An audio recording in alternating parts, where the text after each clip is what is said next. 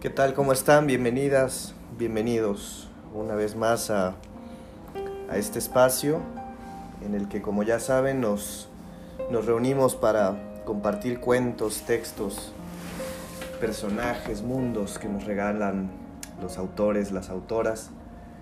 Eh, vamos a continuar con, con la temporada número 6, que se la vamos a, a dedicar a Anton Chekhov, que es considerado por, por muchos como el padre del cuento.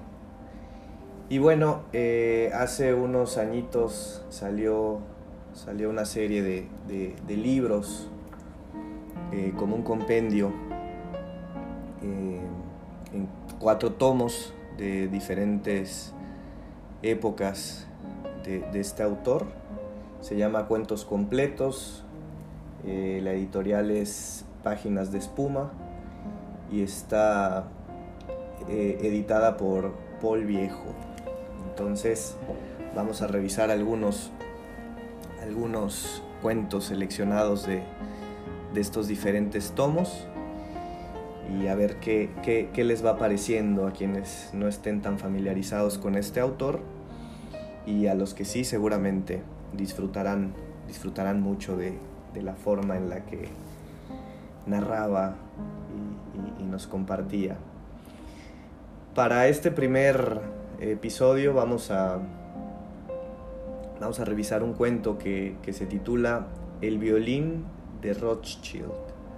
A ver qué les parece, ojalá que les resulte interesante, atractivo o bueno, nos, nos lleve a, a imaginarnos las circunstancias de los personajes las situaciones, igual y nos identificamos con alguno o, nos hace evocar algún recuerdo, alguna memoria. Vamos a comenzar. La ciudad era insignificante, peor que una aldea. Estaba habitada únicamente por viejos que morían de forma tan infrecuente que resultaba descorazonador. En el hospital y en la prisión también encargaban muy pocos ataúdes. En pocas palabras, el negocio iba muy mal. Si Yakov Ivanov hubiera sido el dueño de la funeraria en una capital de distrito, entonces con toda probabilidad habría tenido su propia casa y la gente le habría llamado Jacob Matveich. Pero aquí, en este lugar dejado de la mano de Dios, era conocido como Jacob.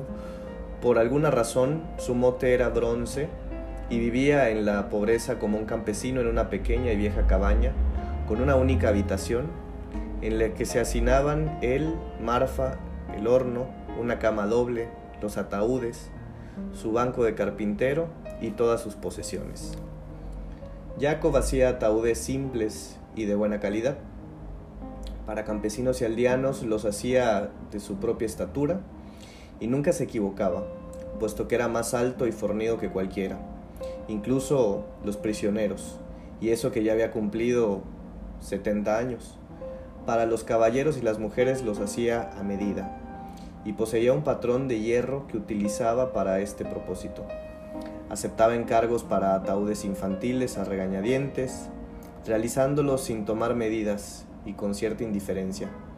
Y cuando se le pagaba decía siempre, mira, estas naderias no son de mi gusto. Aparte de su taller obtenía algún dinero extra tocando el violín. En las bodas solía tocar en una pequeña orquesta judía que dirigía el atonero Moisés Ilich Shachkes, quien se guardaba para él más de la mitad de los ingresos, puesto que Jacob era muy bueno tocando el violín, en particular melodías rusas. Shachkes solía invitarlo de vez en cuando a unirse a la orquesta por 50 copex diarios sin incluir las propinas que dieran los invitados. Cuando Bronce se sentaba con la orquesta, de inmediato empezaba a sudar y su rostro se enrojecía. Hacía calor, olía tanto a ajo que no se podía respirar. Su violín chirreaba, el bajo croaba en su oreja derecha y la flauta se lamentaba en su oreja izquierda, tocada por un judío delgado de pelo rojizo con un entramado de venas azules y rojas sobre la cara que tenía el mismo apellido que el famoso millonario Rothschild. Y este judío maldito era capaz de insulfar incluso las melodías más alegres con un deje melancólico. Sin ninguna razón aparente, Jacob poco a poco desarrolló un profundo odio y desprecio por los judíos, y en particular por Rothschild. Comenzó a meterse con él e insultarlo. En una ocasión incluso quiso pegarle, y él ofendido le soltó enojado en su peculiar manera de expresarse. Si yo no respetara tu talento, entonces hace mucho que habrías sido volado por mi ventana. Después rompió a llorar. Por esta razón Bronce no solía ser invitado a la orquesta, solo lo llamaban cuando no había más remedio porque alguno de los judíos no estaba disponible. Yakov nunca estaba de buen humor porque siempre tenía que enfrentarse a terribles pérdidas. Por ejemplo, los domingos y las fiestas era pecado trabajar, y los lunes eran días de mal augurio. De manera que en todo el año se contaban unos 200 días en los cuales a la fuerza tenía que quedarse de brazos cruzados sin hacer nada. Y eso provocaba graves pérdidas. Si alguien en la ciudad se casaba sin música o sin jaques, no invitaban a Jacob. Eso también constituía una pérdida. El superintendente de la policía llevaba enfermo dos años y se moría. Jacob había esperado con impaciencia su muerte, pero el superintendente se había marchado a la capital para mejorarse, de manera que a todos los efectos se había marchado para morir allá. Ahí tenía una pérdida más, de al menos 10 rublos, porque habría tenido que fabricar un ataúd caro con forro interior. Estos pensamientos sobre las descomunales cantidades que Jaco perdía un día y otro le acosaban y en particular por la noche. Se acostaba con el violín cerca y cuando algunas de estas naderías se colocaba en su entendimiento, rozaba las cuerdas y el violín emitía un ruido en mitad de la oscuridad, que de inmediato le hacía sentirse mucho mejor. El 6 de mayo del año anterior, Marfa había enfermado de repente. La anciana respiraba con dificultad, bebía grandes cantidades de agua y parecía incapaz de mantenerse erguida. Pero aún así todas las mañanas encendía el horno incluso solía buscar el agua. Sin embargo, en cuanto caía la tarde, ya estaba metida en la cama. Jacob se pasaba todo el día tocando el violín. Cuando yo era muy tarde, sacaba el pequeño libro en el que anotaba sus pérdidas de cada jornada, y por puro aburrimiento comenzaba a sumar el total anual. Ascendía a más de mil rublos. Esto lo enojaba tantísimo que tiraba su abaco al suelo y le daba una patada. Después recogía el abaco y contaba durante un largo rato, dando profundos suspiros agónicos. Su cara estaba púrpura y mojada de sudor. Pensaba en cómo si hubiera puesto esos mil rublos perdidos en el banco, los intereses habrían ascendido por lo menos a 40 rublos anuales, lo que significaba que aquellos 40 rublos constituían otra pérdida. En una palabra, mirara donde mirara, todo eran pérdidas y nada más. Jacob, llegó la vocecilla de Marfa de repente. Me muero. Jacob fue a ver a su esposa. Tenía la cara enrojecida por la fiebre, una cara inusualmente dichosa y calmada. Bronce, que estaba acostumbrado a ver siempre su rostro pálido, apocado e infeliz, se sintió confundido. Le pareció que en efecto se moría y que se sentía dichosa porque al fin iba a abandonar la cabaña, los ataúdes, a Jacob para siempre. La veo mirar hacia el techo y mover sus labios sonriente, como si pudiera ver a su salvadora, la muerte, y estuviera susurrándole alguna cosa. Amanecía, y los rayos matutinos se intuían a través de la ventana. Mientras contemplaba a la anciana, por alguna razón, Jacob tuvo la impresión de no haberle hecho una caricia en toda su vida, de que nunca había sido amable con ella, nunca había pensado que debiera comprarle un pañuelo o traerle algún dulce de alguna boda. En su lugar, se había pasado los días con ella lanzando gritos, quejándose sobre sus pérdidas, amenazándola con los puños. Aunque era cierto que nunca la había golpeado, sí que la había mantenido acongojada, y la mujer siempre había sido esclava de su miedo por él. No le había permitido tomar té, puesto que ya tenían demasiados gastos, sin contar además con aquel lujo, y la mujer se había limitado a beber agua caliente y él entendió de pronto por qué tenía una expresión tan extrañamente alegre y sintió miedo. Esperó hasta la mañana para pedir prestado el caballo de un vecino y llevar a Marfa al hospital. No había muchos pacientes, de manera que no tuvo que esperar demasiado, solo unas tres horas. Para su gran satisfacción, el médico no estaba pasando consulta ese día, puesto que él mismo se encontraba enfermo, y en su lugar los recibió el practicante, Maxim Nikolaich, un anciano sobre quien todos en la aldea decían que sabía más que el médico, aunque fuera un borracho y se pasara la vida metiéndose en peleas. Le deseo buena salud, dijo Jacob, conduciendo a la anciana dentro de la consulta. Siento mucho molestarle con nuestros insignificantes problemas, pero como verá mi esposa ha caído enferma, la compañera de mi vida, como dicen, disculpe la expresión. Con sus cejas grises fruncidas y acariciando sus patillas, el practicante comenzó a examinar a la anciana, y ella se quedó sentada sobre un banco echada hacia adelante, y de perfil, famélica con una nariz afilada y la boca abierta. Le recordó a Jacob a un pájaro a punto de beber. Mm, sí, así que, dijo el practicante despacio y suspirando, es la gripe, y puede que algo de fiebre. Hay tifus en la ciudad ahora mismo. En fin, ¿y qué? Ha tenido una larga vida. El Señor se ha alabado. ¿Cuántos años tiene? Un año y tendrá setenta. ¿Lo ve? Una anciana. Es hora de que alcance la gloria. Sí, por supuesto. Tiene razón en lo que dice, dijo Jacob, sonriendo con educación. Y le damos las gracias por sus atenciones. Pero si disculpa la expresión, todo insecto quiere vivir. No me diga, dijo el practicante con una voz que sugería que estaba en sus manos si la anciana vivía o moría. Bueno, amigo mío, ponga una compresa fría sobre su frente y aplique estos polvos dos veces al día. Y ahora adiós, bonjour. Por la expresión en su cara, Jacob entendió que se trataba de un mal asunto y que ningún polvo ayudaría. Ahora estaba claro que Marfa moriría muy pronto, sino que aquel el mismo día. Entonces, al siguiente. Jacob dio un codazo al practicante, le guiñó un ojo y dijo en voz baja: Bueno, Maxim Nikolaich, ¿y unas ventosas? No hay tiempo, no hay tiempo, mi querido amigo. Llévate a la buena mujer y marchad con el Señor. Adiós. Tenga piedad, suplicó Jacob. Incluso yo sé que si le doliera el estómago o alguna cosa en su interior, entonces serían polvos y gotas, pero lo que tiene es un enfriamiento, y lo primero que hay que hacer con un enfriamiento es sangrarla. Pero el practicante ya había llamado al siguiente paciente y una mujer entró en la consulta acompañada por un niño. Vamos, márchese, respetó a Jacob, apretando el entrecejo. Deje de molestar. Entonces por lo menos póngale unas sanguijuelas, estará para siempre en mis oraciones. El practicante perdió los nervios y gritó, una sola palabra más, tarugo. Jacob también perdió los estribos y se puso color violeta, pero no dijo ni una palabra. Agarró a Marfa del brazo y la condujo fuera de la consulta. Solo cuando ya estaban sentados en el carro, volvió una mirada irónica y enojada hacia el hospital y dijo, Pues ahí te quedas, artista.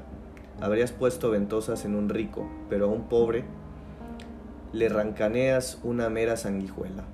Malnacidos. Cuando llegaron, Marfa entró en la cabaña y se quedó unos diez minutos agarrando el, el, horno.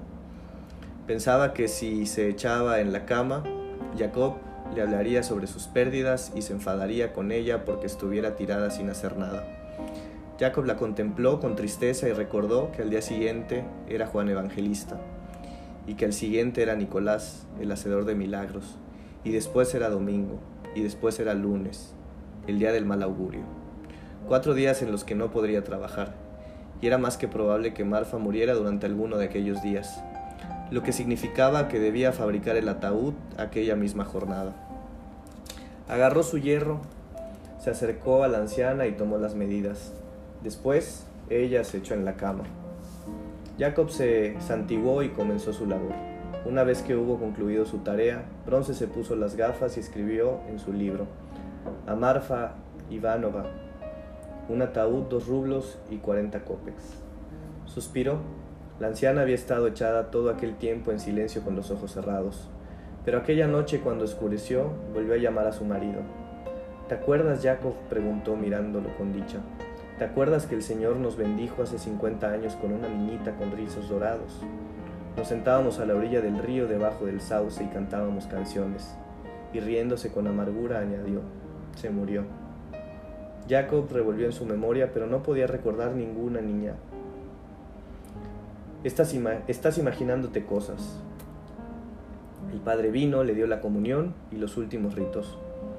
Después Marfa comenzó a murmurar algo incomprensible y hacia el amanecer falleció. Ancianas vecinas la lavaron, la vistieron y la pusieron en el ataúd. Para no perder dinero en el sacristán, Jacob leyó el salmo él mismo y no tuvo que pagar nada por la tumba, ya que el guarda del cementerio era su compadre. Tres campesinos cargaron el ataúd hasta el cementerio, pero no lo hicieron por dinero, sino únicamente por respeto a la mujer. Las ancianas y los mendigos y dos idiotas constituían la procesión, y cuando la gente los veía pasar se santiguaba. Y Jacob estaba muy contento de que todo fuera tan correcto y por tan poco dinero, y que no ofendiera a nadie. Mientras se despedía de Marfa por última vez, acarició el ataúd y pensó, un trabajo bien hecho. Pero cuando estaba regresando del cementerio, se sintió sobrecogido por una inesperada tristeza. Comenzó a sentirse mal. Su respiración era ardiente y pesada, sus piernas débiles, tenía sed. Y pensamientos no cesaban de entrar en su cabeza.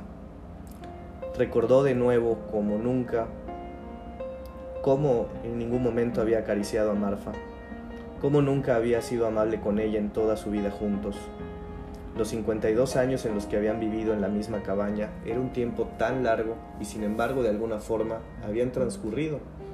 Y en todos aquellos años no le había dedicado ni un pensamiento a su esposa.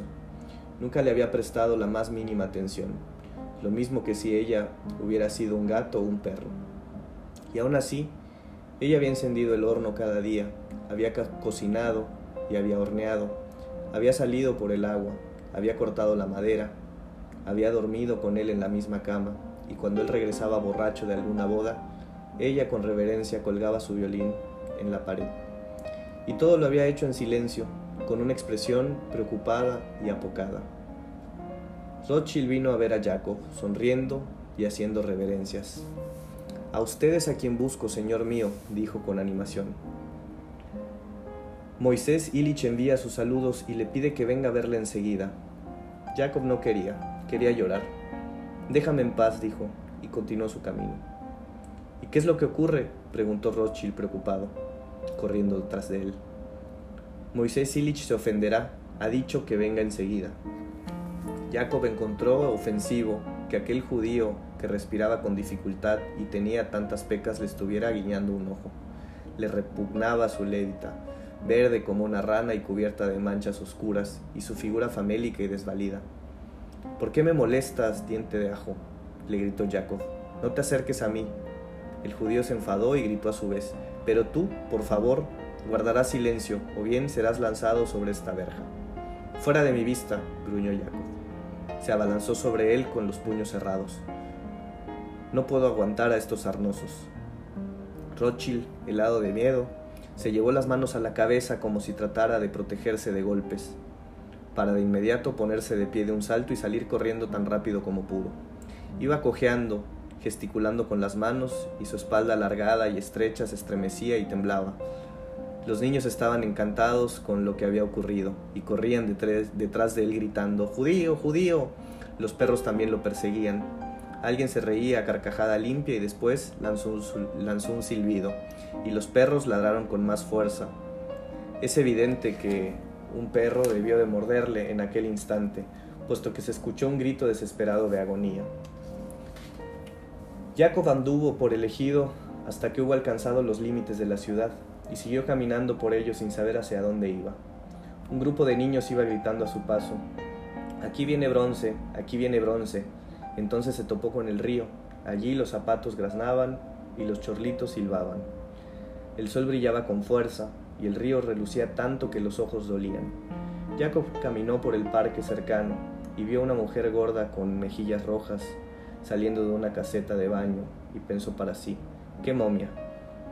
No muy lejos de la caseta de baño los niños estaban usando carne para pescar cangrejos. Cuando lo vieron comenzaron a gritarle groseramente, bronce, bronce.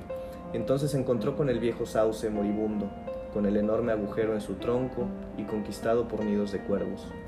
Y de pronto, como si estuviera viva aún, la niñita con los rizos dorados apareció en la memoria de Jacob y el sauce del que Marfa había hablado. Sí, era el mismo sauce verde, silencioso, triste. Qué viejo se había puesto el pobre.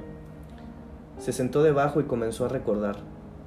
En la orilla opuesta, donde ahora había una vega, había existido un inmenso bosque de abedules y hacia allí, en aquella colina desnuda que se veía en el horizonte, un pinar centenario.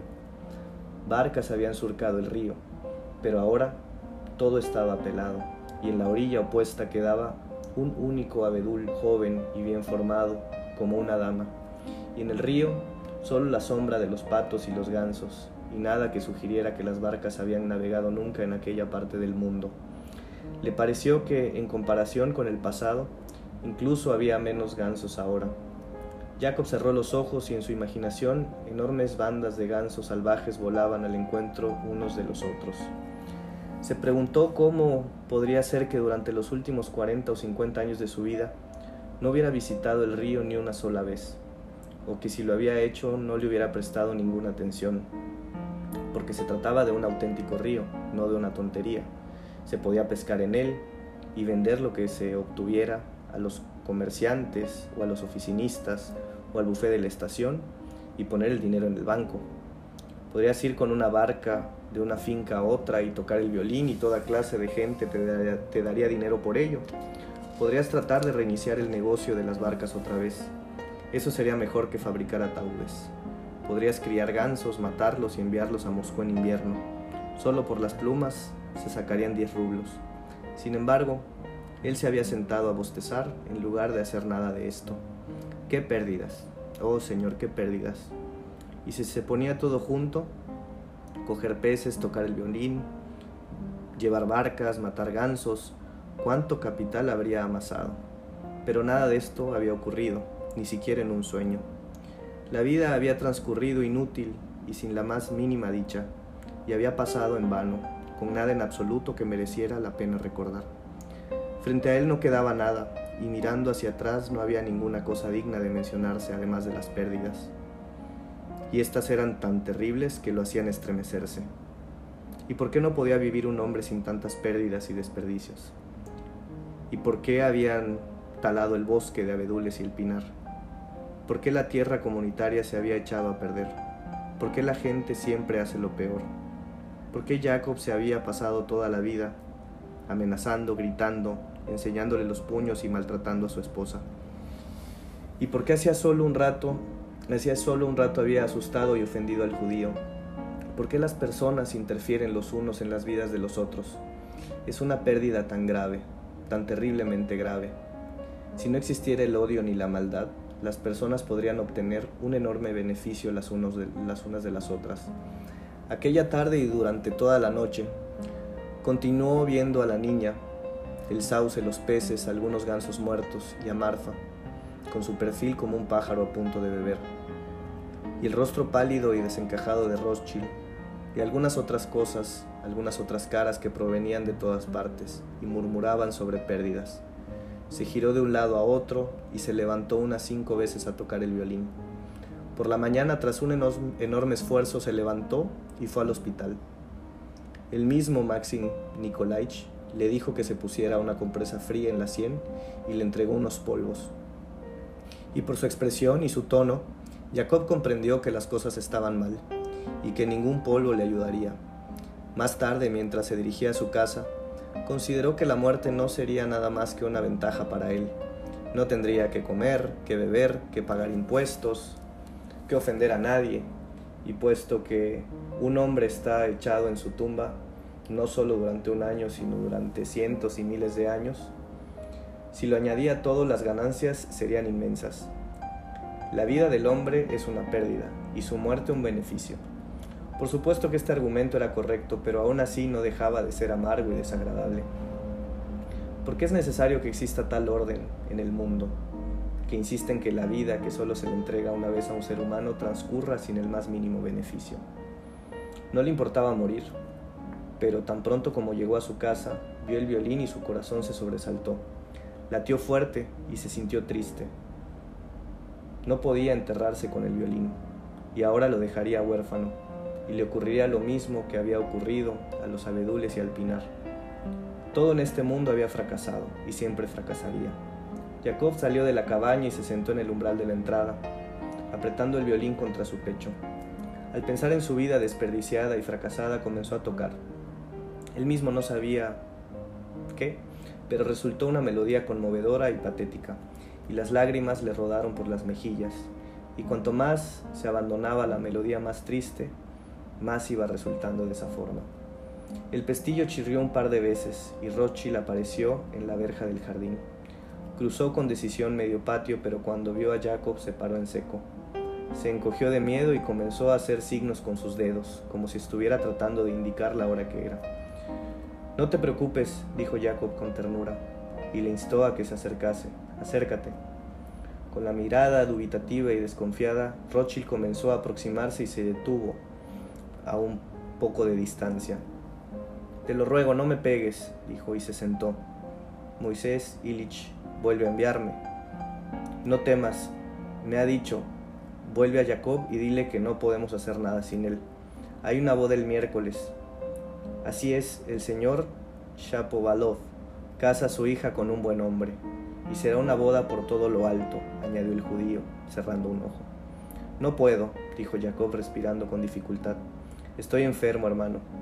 Y volvió a tocar y las lágrimas caían desde sus ojos al violín. Rothschild se limitó a escuchar de pie y con los brazos cruzados. Poco a poco la expresión de duda y pavor se fue transformando en una pesadumbre. Sus ojos parecieron volverse hacia arriba, como si experimentase un éxtasis doloroso. Y dijo, Ah, y las lágrimas cayeron hasta mojar su levita verde. Jacob se pasó todo el día tumbado en la cama lleno de congoja. Cuando por la noche el padre, tras escuchar su confesión, le preguntó si recordaba algún pecado concreto, él, forzando su memoria débil, volvió a ver el rostro desdichado de Marfa y a escuchar el grito desesperado del judío cuando el perro le había mordido. Dale mi violín a Rothschild, murmuró de forma apenas audible. Muy bien, dijo el sacerdote. Ahora todos en la ciudad se preguntan, ¿dónde ha conseguido Rothschild un violín como ese? ¿Lo ha comprado o lo ha robado? ¿O tal vez alguien se lo ha dejado tras tomar prestado su dinero? Hace tiempo que ha abandonado la flauta y ahora siempre toca el violín.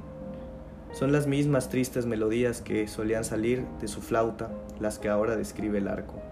Pero cuando trata de reproducir lo que Jacob tocó sentado en la entrada de su casa, surge una canción lúgubre y afligida, y todos los que la escuchan lloran.